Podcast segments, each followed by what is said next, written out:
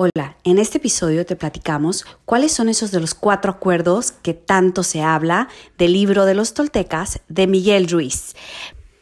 Este libro ha tenido un gran impacto no solo en mí y en Ale, pero en muchas de las personas alrededor del mundo. Espero lo disfruten. Hola, gracias por estar aquí.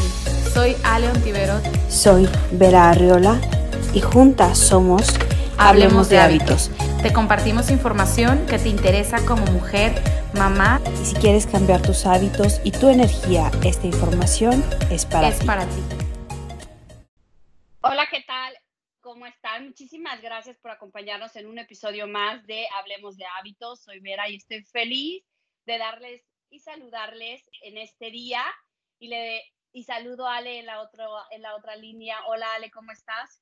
Mis Hola, Vera. Están, están, más rápido que mi cerebro y me estoy como, como se me están cruzando los cables. así pasa. a mí también me pasa a veces así. Hola, Vera, ¿cómo estás? ¿Cómo están todos? Eh, bienvenidos a otro episodio más. Estamos súper contentas de que estén aquí escuchándonos. Y hoy les traemos un tema que sabemos que a muchos de ustedes les va a gustar, si son fan de este libro, sobre todo, porque creo que es un libro así como un básico, ¿no? Que todo mundo debemos de leer o haber leído en algún momento en nuestra vida. Sí, sabes que este libro yo lo leí en la prepa porque mi maestro de eh, lógica nos lo dio como tarea para leerlo. Entonces, Ajá. me acuerdo que lo leí, me acuerdo que, o sea, que vi los cuatro acuerdos y yo decía, ah, pues sí, órale, ¿no? Qué buena onda. Y traté de practicarlos el, a medida de mi nivel de conciencia y luego en la universidad lo volví a leer y de verdad no me acuerdo qué pensé en la universidad cuando lo leí, pero cuando Ale y yo hablábamos de, de qué les platicábamos, no sé qué, me volví a, a echar todo el libro y fue o sea, los cuatro acuerdos sí los reconozco perfecto, pero la introducción fue una epifanía total. O sea, no me acuerdo haber leído todo esto y se los, de verdad se los quiero compartir. Y Ale y yo hablábamos de es que es básico tener estos acuerdos en tu vida y decíamos, no, sí, sí, hay que compartirlo. Para los que no lo han leído, que lo lean, como dice, son de los básicos de cabecera que niños, adultos deben haber leído, así como El Principito, Los Cuatro Acuerdos. Sí, exacto. Yo lo leí hace como dos años. Eh, me acuerdo que me gustó muchísimo, me lo eché rapidísimo, porque aparte es muy cortito, o sea, lo leen súper rápido y está súper fácil de leer. Pero estoy segura que si lo vuelvo a leer en estos días, eh, pues voy a tener como otro, como otro approach, ¿no? O sea, como que ya es diferente eh, cómo le llegas al libro y, y, qué, y qué mensaje te deja. Así que lo voy a volver a leer. Pero el otro día estábamos platicando de esto, Vera y yo, y se nos ocurrió pues hacer este episodio para las personas que ya lo leyeron y los que no, pues que les den muchas ganas de leerlo porque está súper bueno. Claro, y aparte, los que nos escuchen, de verdad, muchísimas gracias, por cierto, por todos los mensajitos que nos, que nos mandan, todos los que nos escuchan, que invierten su tiempo en aprender de nuestras locuras y nuestras ideas y nuestras creencias y nuestros hábitos, pero sobre todo, si a ustedes les gusta, de verdad, hagan, háganoslo saber, háganoslo saber para que nosotros sepamos si vamos bien o si nos movemos o qué temas son los que más les gustan, para que podamos seguir nutriéndonos mutuamente. Exactamente. Y pues bueno, empecemos con los cuatro acuerdos. ¿Quieres empezar tú con el primero? Digo, no tienen un orden específico, los vamos a hablar así como se nos van a ir ocurriendo. Bueno, recordando. Sí, claro.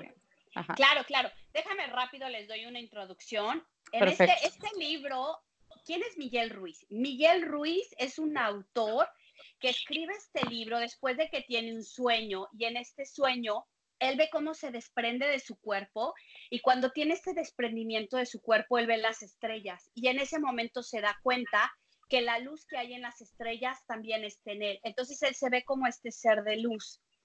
Y ahí, por ejemplo, en, Ayurveda dicen que somos parte del cosmos, que todo somos en yoga, por eso le llaman, es que somos parte de un todo. ¿Por qué? Porque así como la luz está en las estrellas, la luz está en nosotros. Y entonces él dice que en ese, en ese viaje que él tuvo de desprendimiento, él tuvo un mensaje muy grande y por eso es que nació compartir este libro, porque él es parte de todo un linaje tolteca.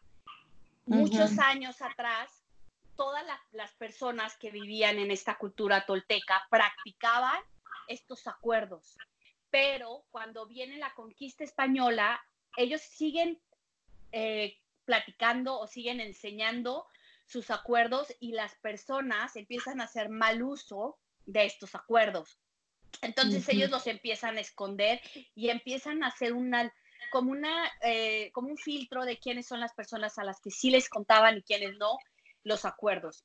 Entonces él estaba como muy renuente a, todo esto, pero después de tener este contacto con esta, para mí lo que yo entendí fue que tuvo un contacto con Dios, con la divinidad, él empezó a creer y fue a sus raíces y empezó a investigar sobre los acuerdos y fue que él comprendió que todos, absolutamente todos, tenemos una percepción de la vida de acuerdo a nuestros ojos. Entonces dice, esto me pareció maravilloso, dice, es que entre tus ojos y el otro hay un humo y ellos le llaman, este, en el libro le llaman, ay, se me fue la palabra, el humo de algo.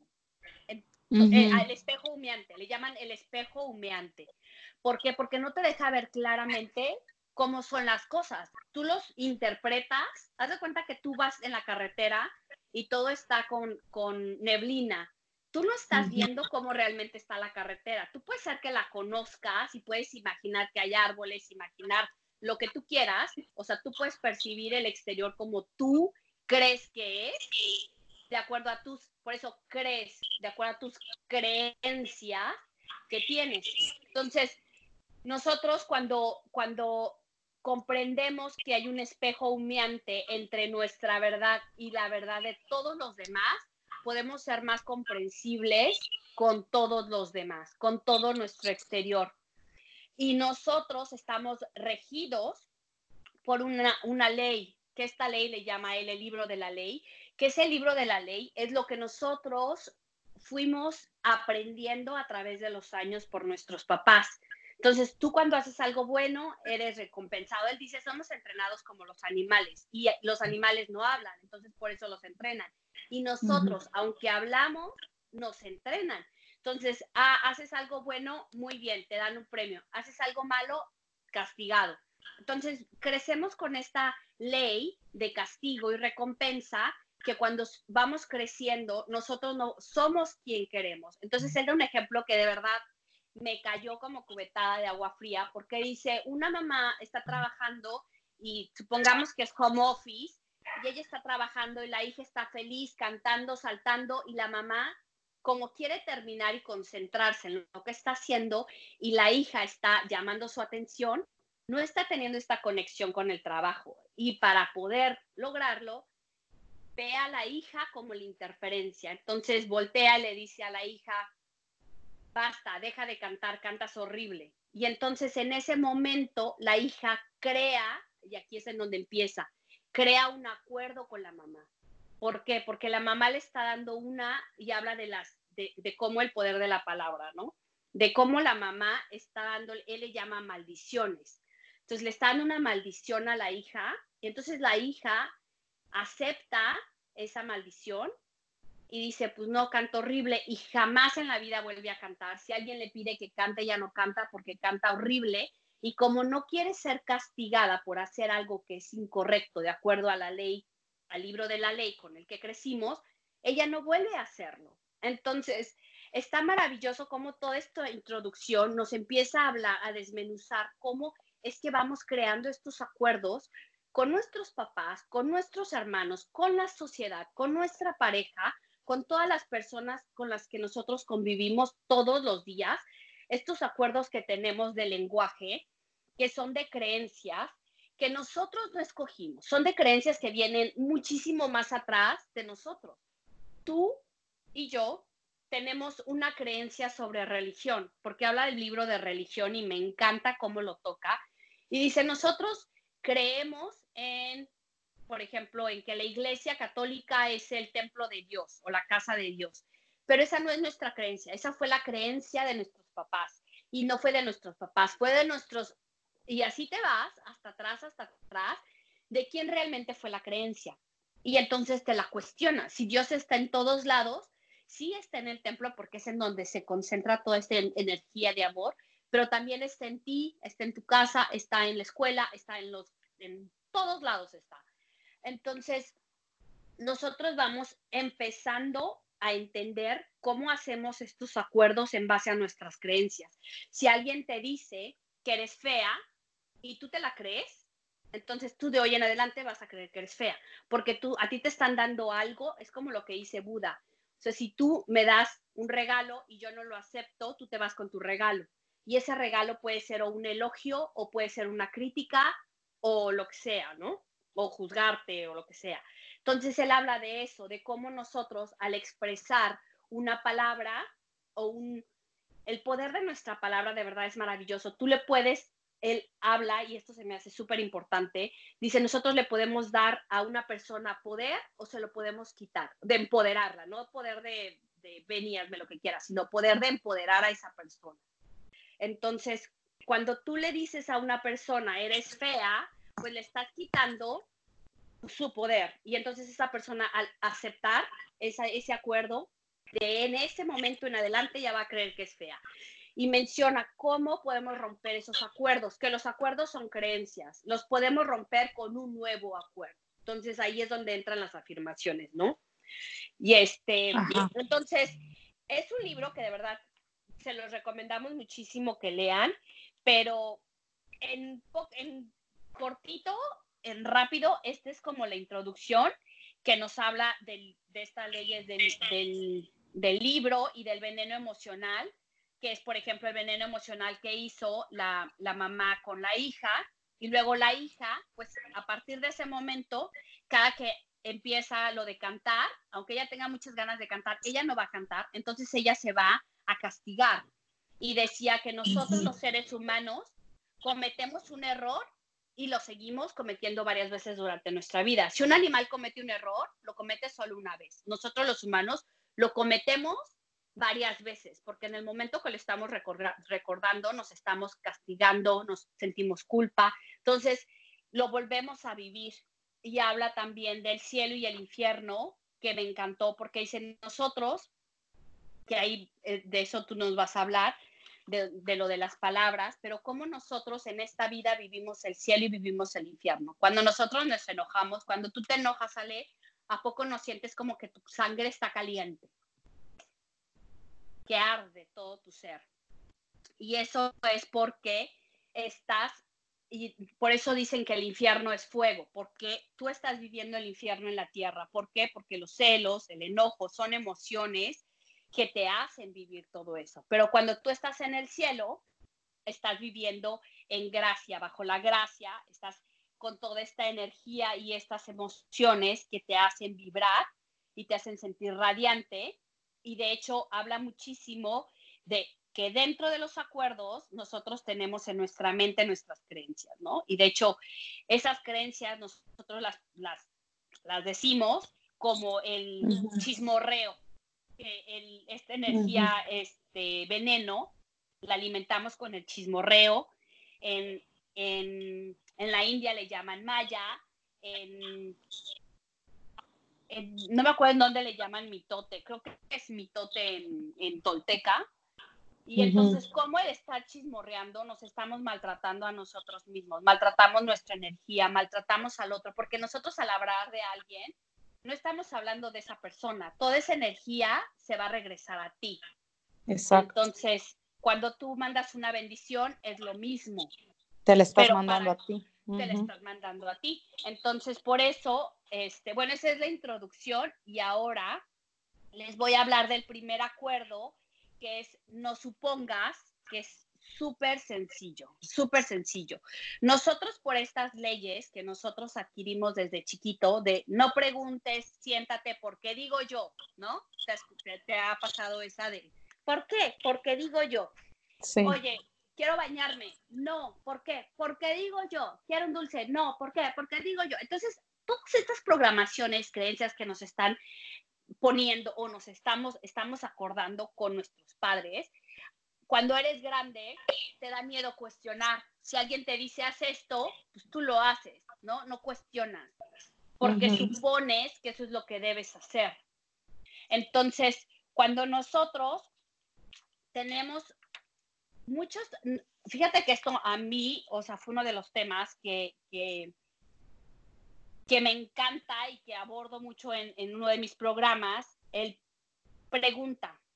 O sea, tu mente, tu mente es un maquinón que puede crear mil cosas, pero dentro de esas mil cosas puede ser que tú vayas a suponer y creer que lo que, lo que va a pasar no es lo que pase y entonces va a haber una comunicación, un problema de comunicación terrible con la otra persona en el trabajo, con la pareja, con amigos, con papás, con, con quien sea. Si tú, si algo, por decir algo, va a venir el de, vino el de, a medir un, vinieron a venir unas ventanas en la mañana. Entonces, yo hablé con él ayer. Entonces, si yo quiero saber a qué hora va a venir, o sea, si él me habló en la mañana y yo digo, ah, bueno, pues supongo que va a venir. En el momento que yo digo, supongo, quiere decir que no sé. Entonces, si quiero saber, pregunto. Entonces, este acuerdo es preguntar con tu pareja, se los he mencionado antes, si tú tienes tu pareja y te dice, oye, va a ser 14 de febrero, y tú, así ah, 14 de febrero.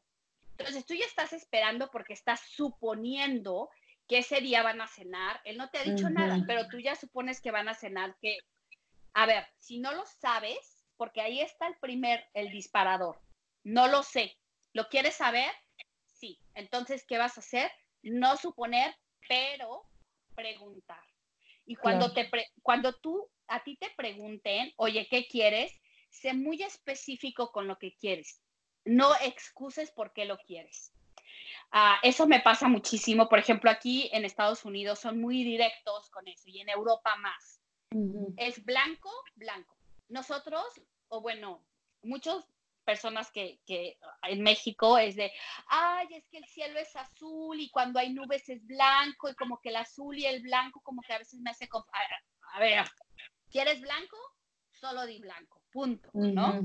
Entonces, ser muy, muy claros con la respuesta, porque hay una magia que es muy, muy, muy hermosa en la vida que esta magia en el objetivo tolteca es el amor y la gratitud. Pero si tú estás suponiendo, tú no puedes gozar de esta magia. ¿Por qué? Porque siempre estás como suponiendo que lo mejor va a llegar a ti, pero sin activar esta magia. Entonces, nosotros, cuando estamos en este, con este acuerdo, no suponemos, no juzgamos, no hay reproches, y no hay castigo. ¿Por qué? Porque no dices, ay, hubiera. Entonces, cuando tú te apegas a una expectativa, porque estás suponiendo, ahí es cuando empieza a crearse todo este infierno que les contaba, de que hablé el libro. ¿Por qué? Porque no está pasando lo que tú quieres. ¿Y por qué no está pasando? Porque no preguntaste, porque no lo pediste. Entonces, en el momento que tú lo expresas, las probabilidades de que pasen son muchísimo más grandes. Claro, sí, no suponer. Yo cuando lo leí, la verdad es que ni me acordaba de esta introducción que acabas de decir, me encantó. O sea, lo voy a leer ya otra vez. Sí, sí, sí, está este, buenísimo. Está buenísimo esto de lo de, bueno, o sea, sí me acuerdo obviamente de los cuatro acuerdos, pero como con tanto detalle, lo de no suponer, es importantísimo dejar de suponer, es que yo pensé, es que yo creí, es que yo supuse. Esos es que yo supuse nos causan muchísimos conflictos internos, ¿no? Entonces, desde todo, como dices, desde yo pensé que ibas a venir, no llegaste, yo pensé o supuse que me ibas a llevar a cenar y no fuimos, o hasta en, en tu trabajo, ¿no? Ah, es que yo pensé que si habías visto el correo, no, pero es que si no me preguntas, pues no vas a saber, ¿no? Entonces, no suponer, no dar nada por supuesto, como tú dices, si tienes una duda, aclararlo. Si tienes una sospecha, oye, es que sospecho que esta persona no recibió mi correo. Bueno, aclárala, escríbele por otro lado, llámale, no sé, depende de la situación que sea, ¿no? Porque suponer nos hace inventar historias, aparte, increíbles, ¿no? Así unas historias súper locas. Dramáticas. Estamos dramáticas, una telenovela, porque porque lo supuse. cuando tal vez ocurrió otra cosa que ni al caso. Entonces, no supongas, porque todas estas historias, nada más, como dices, envenenan nuestra alma. Es un veneno que nos estamos tomando nosotros mismos, nadie más, más que tú. Entonces, dejen de suponer, dejemos de suponer, porque además no tienen un fundamento. Es algo que yo creo, algo que yo creí y que no me están dejando ni gozar el momento presente y me están angustiando o me estoy estresando. Entonces, está súper bueno este primer acuerdo, no suponer y con, con que empiecen con ese acuerdo, de verdad que la vida se empieza a simplificar por mucho, porque te empiezas a quitar de problemas inventados por tu mente. Y yo les voy a hablar del segundo acuerdo, que es honra tus palabras. Y suena como, ay, sí, muy acá, pero honra tus palabras es algo muy, muy sencillo. Lo que sale de tu boca es lo que eres tú. Entonces, ten cuidado con lo que digas, a quién se lo dices, cómo se lo dices, porque como acabas de mencionar, Vera, todo lo que sale de nuestra boca es también de regreso hacia mí. Si yo le deseo bendiciones y cosas buenas a los demás, también me las estoy deseando a mí misma, porque yo misma estoy creando esa energía. Pero si yo soy una persona que me la paso juzgando a todo el mundo, deseándole el mal a todos, me la estoy deseando a mí misma, porque eh, yo solita tomarme el mismo veneno que yo estoy creando. Entonces, lo que sale de mi boca es lo que yo soy. Si yo no honro mis palabras, no me estoy honrando a mí misma. Y si no me honro a mí misma, pues entonces no me estoy amando. Entonces, hay que tratar de ser lo más coherente posible con lo que pensamos y lo que hacemos y ser auténtico y respetable ante mí primero, o sea, cada quien ante su persona, para poder serlo ante los demás. Entonces yo no puedo estar pidiendo respeto si no me respeto a mí misma, yo no puedo estar pidiendo amor si no me amo a mí misma. Hay un ejemplo que una vez, no sé si ya lo había comentado tal vez en otro episodio del podcast, pero se me hizo como súper mega claro, o sea, más claro no puede quedar. Tú no puedes ir a un cajero automático a sacar dinero si ese cajero no tiene dinero. Entonces yo no puedo ir a dar amor si yo no tengo amor, yo no puedo ir a dar respeto si yo no tengo respeto. ¿Y cómo puedo tener eso? Honrando mis palabras, cuidando lo que digo, que sea coherente con lo que pienso y ojo, con lo que hago. Y esto aplica para todo, incluso para cuando queremos cambiar de hábitos, para todo. Yo no puedo estar diciéndole ahí que era mi hijo que coma frutas y verduras todos los días si yo en la vida me siento a comerme un brócoli, ¿verdad? Entonces tengo que ser súper coherente y honrar lo que yo estoy diciendo y haciendo. Claro.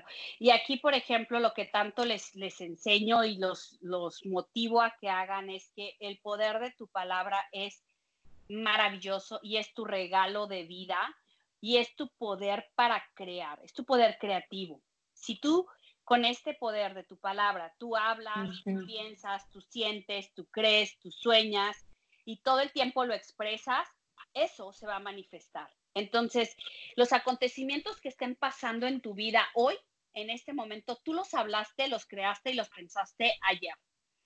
Y acuérdate que cada palabra es como una semilla. Entonces, cuando tú estés hablando, imagínate esta semilla de aguacate que tú le estás poniendo en la tierra. Y entonces, si tú a esa, a esa palabra le agregas más, le agregas fertilizante, le agregas tierra, todas las condiciones climáticas, este aguacate va a florecer y eso se va a manifestar. Si todo el tiempo estás diciendo que tiene nariz de cacahuate, entonces todo el tiempo sigues y sigues y sigues, va a llegar el momento en que tu cuerpo va a decir, te voy a ayudar y te voy a hacer que tu nariz sea de cacahuate. ¿Por qué? Porque estás, esa semillita, esa palabra, le estás dando todo eso que necesita para que eh, florezca.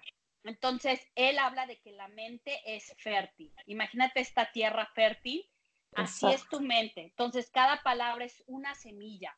Y también él dice que las palabras son hechizos, lo que hablaba de la mamá y la hija.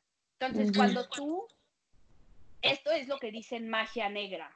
Entonces yo, de hecho, en lo que son los chamanes, los chamanes hablan mucho de la magia negra. Y el catolicismo es como, oh, no, no, eso es magia negra, eso es malo. Pero la verdad es que está como muy manoseada esta palabra y ahorita con este libro me quedó tan clara y está llena de sabiduría porque es cierto, cuando tú abres tu boca y le, dices a alguien algo que no es o, ay, eres un inútil, estás usando tu palabra en lugar de para algo bien, para algo mal.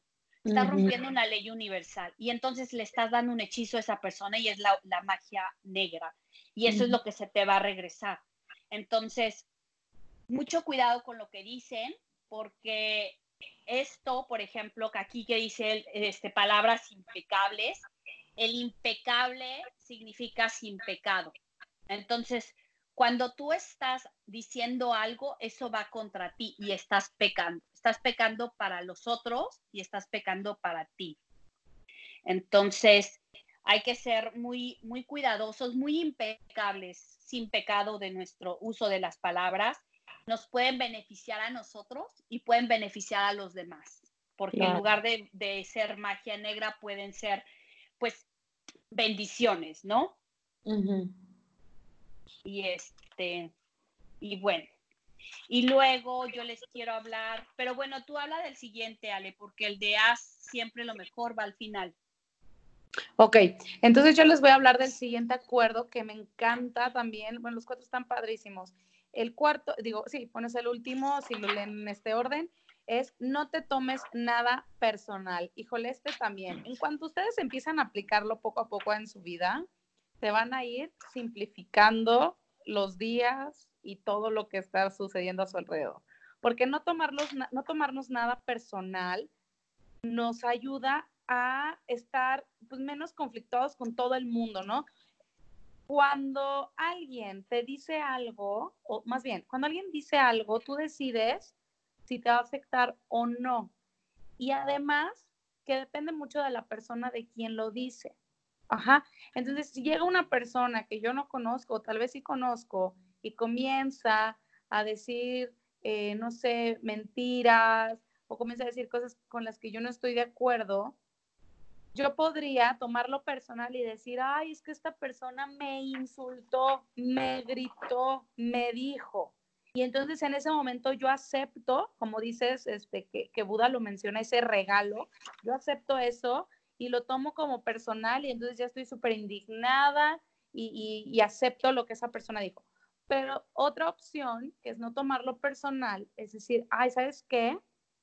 Esta persona llegó hoy y se puso a gritar, dijo mentiras y dijo cosas que ni al caso. Es muy diferente porque yo no las estoy aceptando como mías. Cuando yo quito el me de la ecuación, ya no me dijo, ya no me gritó, ya no me insultó, simplemente él insultó, él gritó, él hizo ciertas acciones porque le pertenecen a él, no me pertenecen a mí. Entonces yo no me lo tomo personal. En medida que alguien te quiere lastimar, ese alguien se lastima a sí mismo y el problema es de esa persona y no tuyo. A eso voy con esto de no te tomes eh, las cosas como personal. O alguien puede estar teniendo un mal día y, y, tuvo, no sé, ciertos problemas y llega con alguien y se desquita y entonces esa persona dice, ay, no, es que la trae contra mí, es que yo no le caigo bien, es que no sé qué. Pero si tú te fijas, no eres tú, es simplemente que esa persona pues no tuvo un buen día y, toda esa energía, todo eso que él trae, eh, se sintió lastimado, se sintió herido, pues quiso lastimar a otra persona porque es de lo que él estaba cargando. Entonces, todo al mismo, o sea, todo al final siempre se va a relacionar y es lo mismo, o sea, lo que yo traigo es la energía que yo voy a reflejar y se la voy a compartir en otras personas. Y una forma de hacerlo es esta, es pues no me tomo nada personal, pues no acepto lo que me estás diciendo. O sea, di lo que quieras, pero yo decido si me va a afectar o no. Y ni la peor ofensa, ni el peor desaire que digas, ¡Ah! híjole, pero ¿cómo, Alex? El otro día vino mi primo y mi prima y me dijo que esto, que el otro. Nada, ni la herida más grave te puede herir si tú no lo deseas tomar como personal. Entonces, eh, veamos como eh, a estas personas o estas situaciones o a nosotros mismos, cuando luego nosotros somos ese tipo de personas, con eh, ojos de niño, entenderemos cómo, cómo o sea, desde una inocencia y no desde algo como personal egocentrista de, ay, es que seguramente le caigo súper mal y por esto me dijo que no sé qué. No, o sea, tampoco eres ni el centro del universo y tu ego te está engañando. Entonces, no se tomen las cosas personales. A mí esto me ha ayudado muchísimo. Hay veces que mi ego me la está jugando a veces este, pues, chueco y me han pasado situaciones que digo, ¿por qué me hizo esto? Y luego me doy cuenta que digo, ay, o sea, ni al caso que ponga el me, pues esta persona lo hizo y ya, ¿no? Y la verdad es que te ayuda a desengancharte de muchos problemas innecesarios, te evita muchos conflictos y te das cuenta que no está en ti y está en la otra persona y te ayuda como a continuar de una manera más pacífica tu día. Claro, y sabes que eso cuando lo escuchamos de Tuti me encantó. Deberíamos compartirles ese video de Tuti en el, en, historias, porque está buenísimo. Él me dijo, me hizo, me nada. Ajá. No, y en el libro dice, es que calma, no eres el centro del planeta. Las personas no giran alrededor tuyo. Cada quien tiene su vida y no lo hizo por ti, ni por él, ni por él. Lo hizo porque él está viviendo circunstancias en su espejo ahumado que lo hizo actuar de esa forma. No sabes qué es. Hay un ejemplo que está padrísimo, que un señor en la mañana se le cae el café encima y entonces empiezan a pasar varias cosas y él va acelerado, va tarde y se le mete al otro carro y la otra persona iba bien, tomó su meditación en la mañana, relajada, y cuando se le mete a esta persona tiene dos para reaccionar. Puede decir, ay, espero que el día de esta persona vaya mejor, o puede en ese momento cambiar su energía y decir, pero ¿por qué me está pasando esto? Y entonces todo su día va a continuar así. ¿Qué es la información? La información es para alimentar tu vida y entonces tener más opciones de cómo reaccionar en las situaciones. Y por último, les voy a hablar de haz siempre lo mejor. Haz siempre lo mejor. Cada día cuando te despiertes, acuérdate de estos acuerdos y trata de hacerlos los tres, porque en el momento en el que tú sepas que el maestro no nació, el maestro se hizo. Entonces tú vas a empezar a practicar los acuerdos y al final del día, si cometiste errores, está bien, estuviste consciente de los errores, al día siguiente vuelve a intentarlo. Y creo que eso es todo, nada más siempre no juzgarte, no te reproches, no hay castigo, no hay hubiera, porque sabes que diste lo mejor, que hiciste lo mejor y no te apegues, no, hay, no te apegues a los resultados, no tengas expectativas, siempre estate presente a la aquí y a la hora y acuérdate que eres amor y vive en gratitud. Da las gracias siempre por todo lo que vives, por todo lo que haces, por todo lo que tienes. Y bueno, creo que eso ya es todo de los cuatro acuerdos. Sí, ah, me encanta. Eh, eh. Se me olvidó. Y cuando eh, hablas de hacerlo mejor, pensar que haces lo mejor con tu cuerpo, con Dios de tus palabras y pensamientos, porque tu cuerpo también entra, ¿verdad?, en todo este rollo de, vivir en el cielo. Si tu cuerpo está enfermo y quieres no juzgar, quieres no tomártelo, pues tampoco estás viviendo en el cielo con todas estas estos acuerdos. Entonces, eso sería todo. Exactamente, sí, el de siempre lo máximo que tú puedas así tú te tú quedas tranquilo, ¿no? ¿Sabes qué? Di lo máximo, hice lo mejor que pude, hice de verdad las cosas con todo el amor, con todas las ganas de que salieran bien y ya de acuerdo a cómo salgan, tú ya no te quedas con el, ay, es que le hubiera echado más ganas. Ay, es que no le, no es que, o sea, te quedas tranquilo de que hice lo mejor que pude y, me abrazo y me aplaudo porque le eché todas las ganas, todo el amor, toda la energía y de verdad que eso te deja con una conciencia muy tranquila. Claro, y así es como nosotros podemos vivir en amor, en paz. Otra vez entra la palabra agradeciendo, porque aquí podemos usar nuestro poder de la imaginación, que es visualizar, nuestro poder de la palabra, y de verdad, el mundo es precioso, es maravilloso y es posible estar en amor todo el tiempo.